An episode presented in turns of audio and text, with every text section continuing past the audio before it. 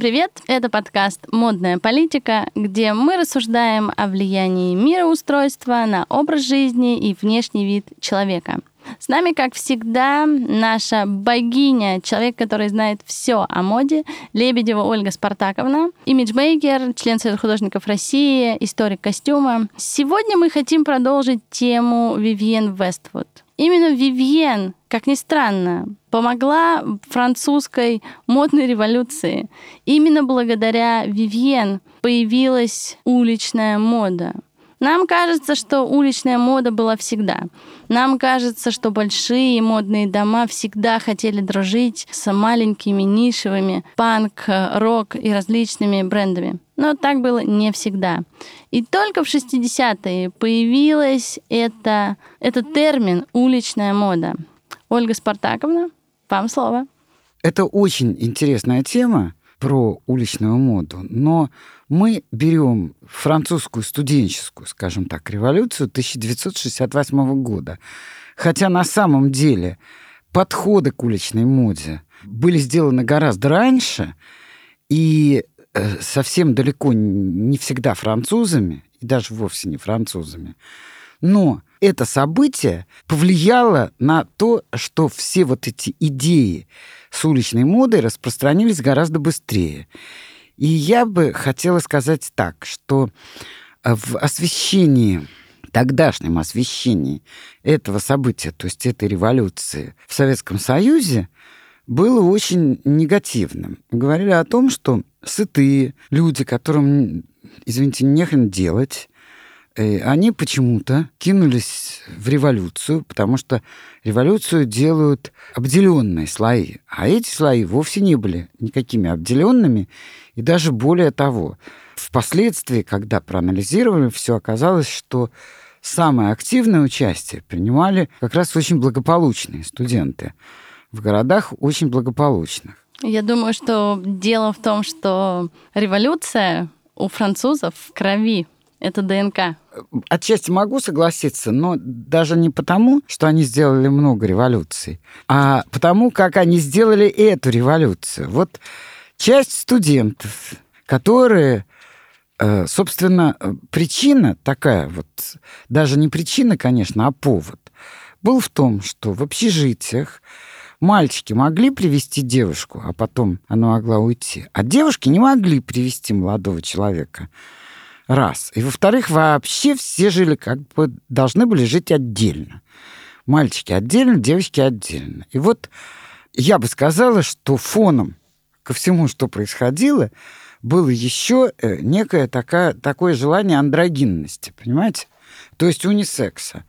И возмущение девушек, что к ним относятся не так, как к молодым людям.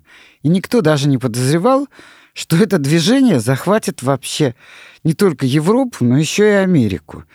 Поэтому в нашей прессе, вот в прессе СССР, это было названо бунтом сы сытых. Ну, наверное, в принципе, это было справедливо. Но самое интересное, что этот бунт поддержал такой, в общем, великий режиссер, как Трюфу, поддержал Жан-Люк Гадар, поддержал Сартер – поддержала его жена Симона де Бувуар. То есть, понимаете, что-то назрело. Назрело в поколении, которое не хотело каждый день ходить на работу, потом приходить одеваться в красивенькую одежду. Э, женщина в основном все-таки должна была рожать детей, то есть э, воспитывать потомство.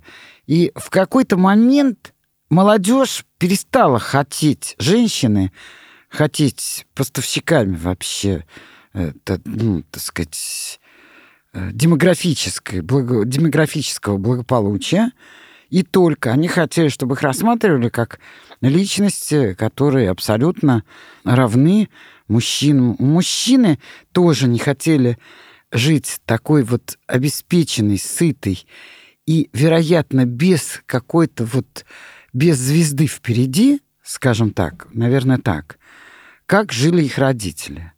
Это очень печально, хотя очень многие считают, что противоречия поколений были, есть и будут всегда. Мне кажется, что вопрос не в поколениях. Я не люблю слово «поколение», потому что очень разные люди относятся в пределах одного поколения. И некоторые из них никогда не подадут руку другому, члену своего поколения, если можно так выразиться. Поэтому я не люблю разделение людей на поколения. Но тут, вероятно, будет это более понятно. Итак, вспыхнул этот бунт, поддержанный интеллектуалами французскими, причем, скажем так, крупнейшими интеллектуалами французскими. Вот. Э, более того, вот эти два режиссера, Трюфо и Жан-Люк Гадар, они настояли на досрочном закрытии Канского фестиваля, потому что считали нужным присоединиться к протестующим. Профсоюзы вы, вывели ни много ни мало 10 миллионов человек на улице. И президент вынужден был уйти. Причем он ушел сам в отставку, потому что он до конца так и не понял. Страна развивается, никогда не была так стабильна. Очень мало безработных.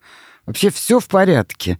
И так он и не понял, я его понимаю, что все-таки вообще народу надо, но он, как благородный человек, он ушел в отставку.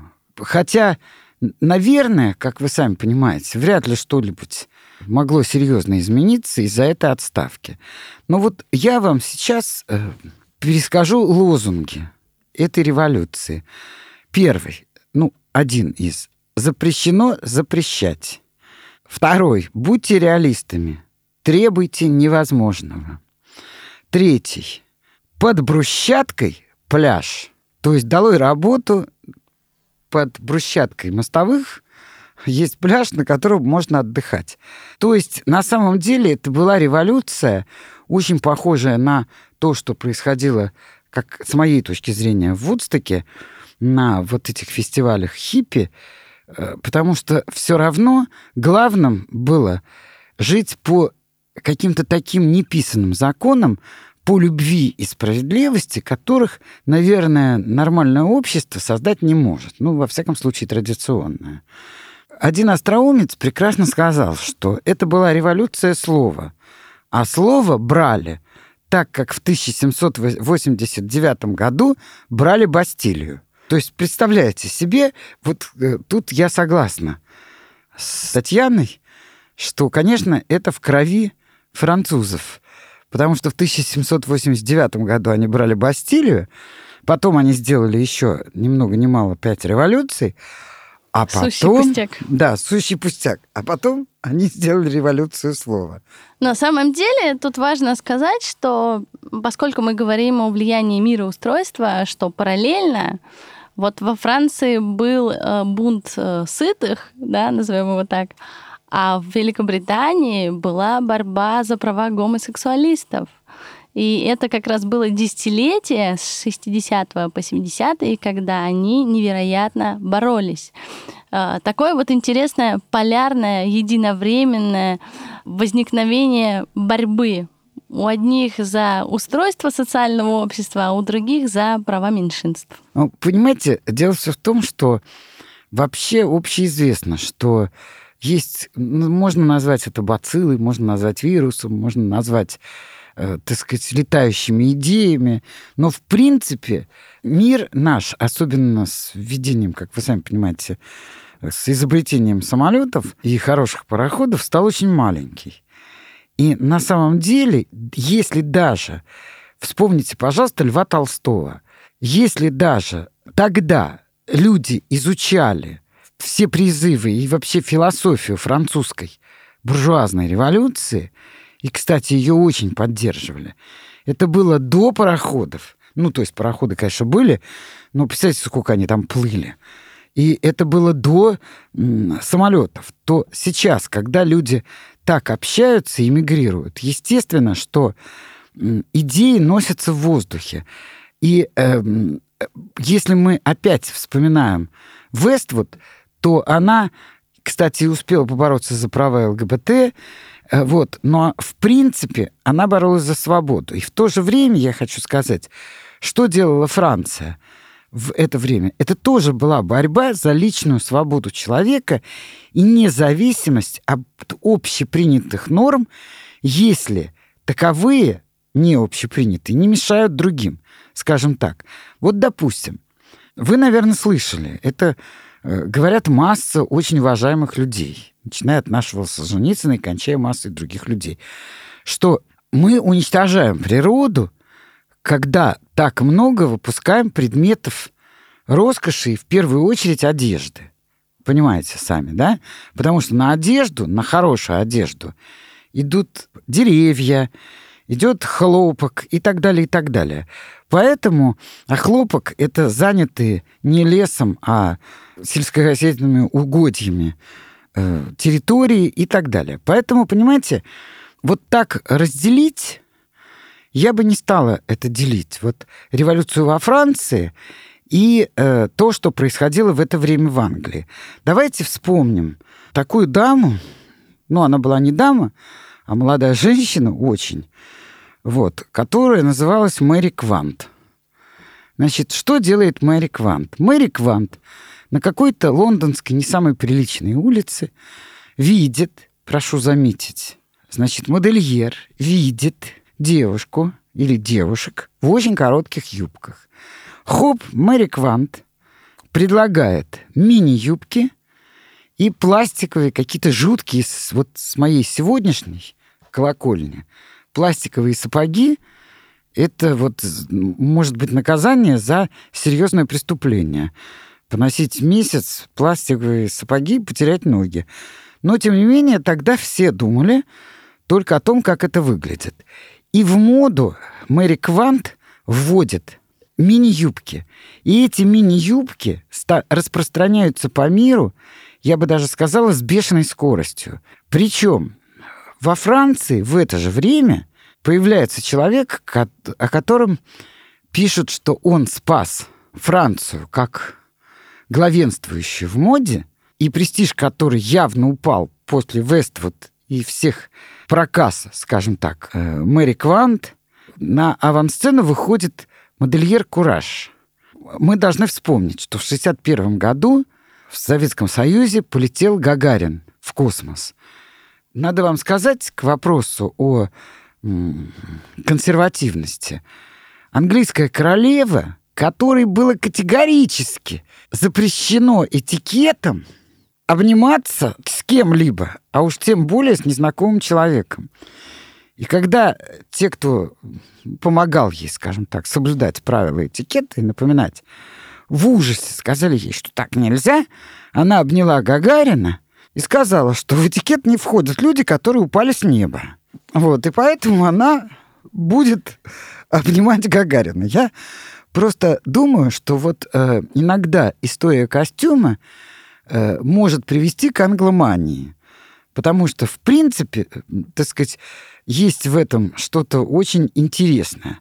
Так вот, значит, э, Мэри Квант со своими мини-юбками и вообще мини Э, Причем сложный крой начинает меняться на, э, на графику, скажем так. Во-первых, черно-белая графика входит в моду. Во-вторых, практически это не выточки, а просто линии, понимаете, к этому всему присоединяются французы и, и Сен-Лоран, один из самых замечательных э, и гениальных, я бы сказала, модельеров, который работает в этом же стиле мини-все. Мини-юбки, мини-крой, очень компактный и, так сказать, без каких-либо затей. Все выстраивается тем, что создаются или черно-белые принты, или абсолютно четкие линии и мало каких-то затей в костюмах, понимаете? Это очень важно. Это такой английский минимализм, который приходит во Францию. И Куреш в это время делает свои космические коллекции. И это было потрясающе. К нему присоединяется Карден, тот же Ив Сен-Лоран. Они делают шлемы якобы космические. У них потрясающие очки, которые делают девушку похожей на юную космонавтку. В это время появляется такая э, манекенщица, как Твиги, и, представляете, уходят, к сожалению, как представитель пышных дам, я могу сказать, к сожалению, Но если до тех времен, о которых мы говорим, то есть до 60-х годов, красивыми считались всеобще признанными красавицами Лиз Тейлор, то есть женщины с, скажем так, с богатой фигурой, да, с богатыми формами, красивыми формами, то как только появилась Твиги, это угловатая девочка-подросток, а потом еще, о боже, Верушка в Германии, метр восемьдесят семь рост и очень маленький вес, то, естественно, изменилось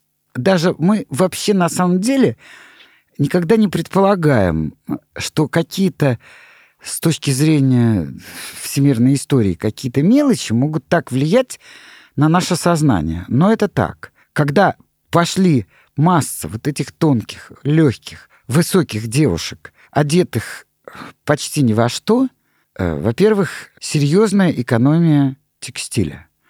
Хотя это не могло радовать, как вы сами понимаете, текстильную промышленность. Но тем не менее. И вот постепенно и хиппи, и все, что делала Вествуд, и вынуждена упомянуть, хотя э, разговор о моде, был такой писатель американский Джеймс Керуак. И он практически создал битничество. Битничество — это в свою очередь как-то боролось с тем же самым. С устаревшими взглядами, с э, жизнью родителей — Э, что главное заработать, иметь сад, а для них это было не главное. Скажем так, слегка отверженное поколение. Вот. И вот эти тенденции, я хочу сказать, были везде. И что на выходе? На выходе мы видим, что закрываются дома моды, высокие дома моды. Э, сокращение домов от кутюр колоссальное, но зато осваиваются линии прет-а-порте и которые позволяют еще вдобавок людям иметь свой индивидуальный стиль, не который диктует модельер. То есть вот революция студенческая 1968 года самым большим итогом для нас, тех, кто любит одежду, скажем так, и историю костюма, это то, что в этот момент, и, конечно, это было подготовлено ранее, и той же Вествуд, мы с вами уже говорили, и Мэри Квант, которая в 66 году открыла свои бутики и так далее, понимаете? Но, тем не менее, вот это великая дата, потому что она обусловила возможность каждой женщины, иногда очень недорого, иногда дорого, это в зависимости от возможностей, да, но, тем не менее, возможность каждой женщины быть абсолютно индивидуальной. Понимаете, если вы посмотрите, например, стиле 19 века, то в какие-то определенные моменты вы увидите у всех одинаковые прически и так далее, и так далее. И вы сразу вычленяете даже в какое время написана картина, потому что у нее вот это так, так и так. А тут каждая девочка, и также и мальчик, может надеть на себя, что ему там нравится. Впервые, скажем так, мы еще забыли про Энди Орхола. Хотя это придумал не он, а его коммерческий директор, но считается, что он, скажем так. Я сразу честно признаюсь, что я очень небольшой поклонник Энди Орхола, вот, но понимаю, что он сделал, мне это очень чуждо, но что мне нравится, это то, что его коммерческий директор придумал, это называется нашим и вашим. Значит, надеть пиджак и джинсы. То есть джинсы — это одежда ковбоев, коровьих мальчиков, а пиджак — это одежда деловых людей. И вот совмещение этого, как бы мы делаем реверанс, потому что мы бизнесмены, но в то же время мы свободные люди, поэтому мы вот хотим и носим джинсы. И я должна сказать, что с этого момента мы видим на фотографиях, когда ведущие американские артисты одеты в очень простые майки, а сверху, допустим, прекрасная кожаная куртка. То есть вот эта индивидуальность и у мужчин, и у женщин, мне кажется, это самое главное достижение вот всего опиком была вот эта самая французская э, студенческая революция 68 года, которая, по идее, кстати, как ни странно, довольно многого добилась.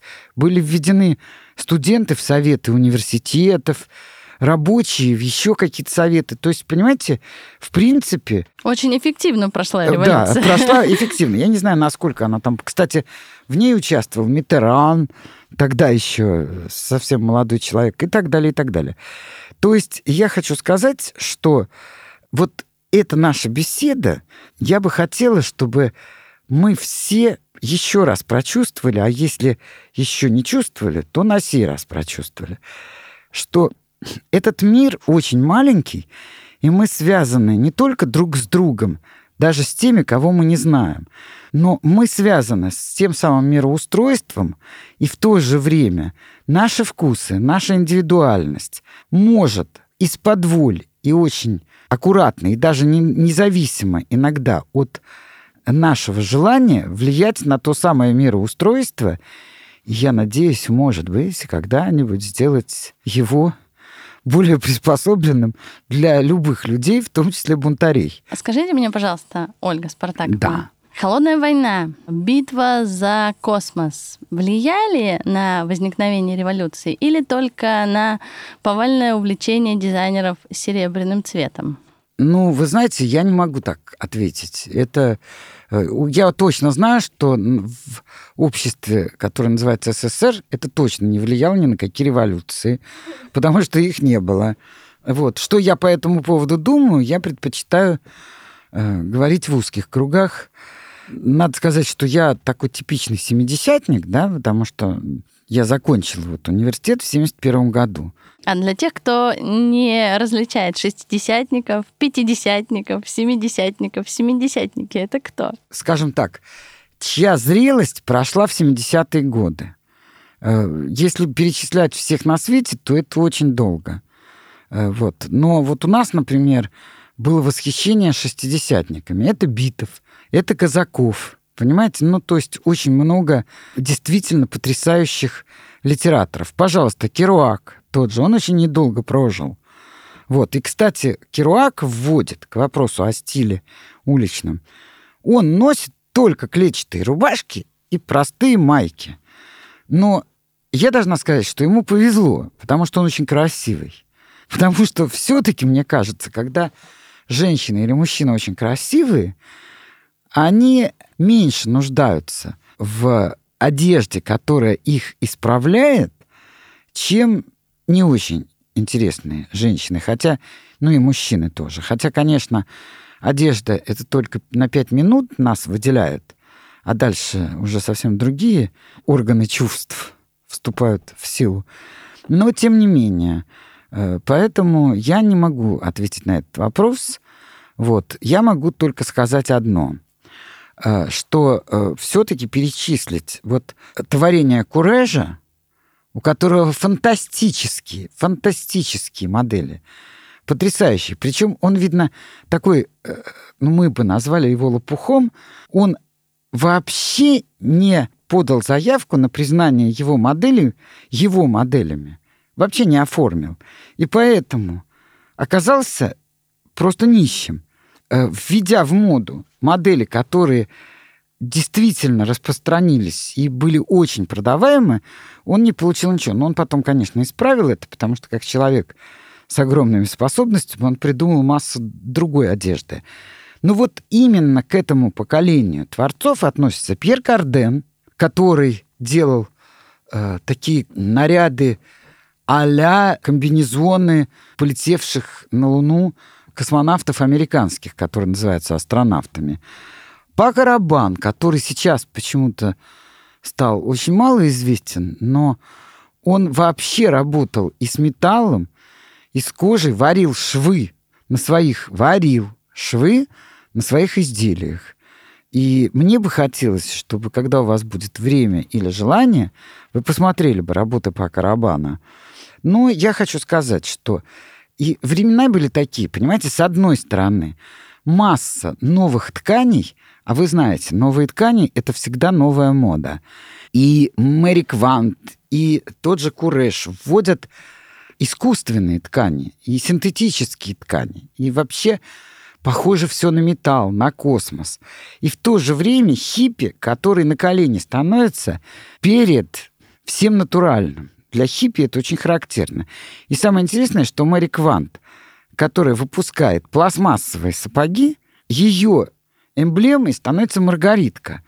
Ну, то есть цветок.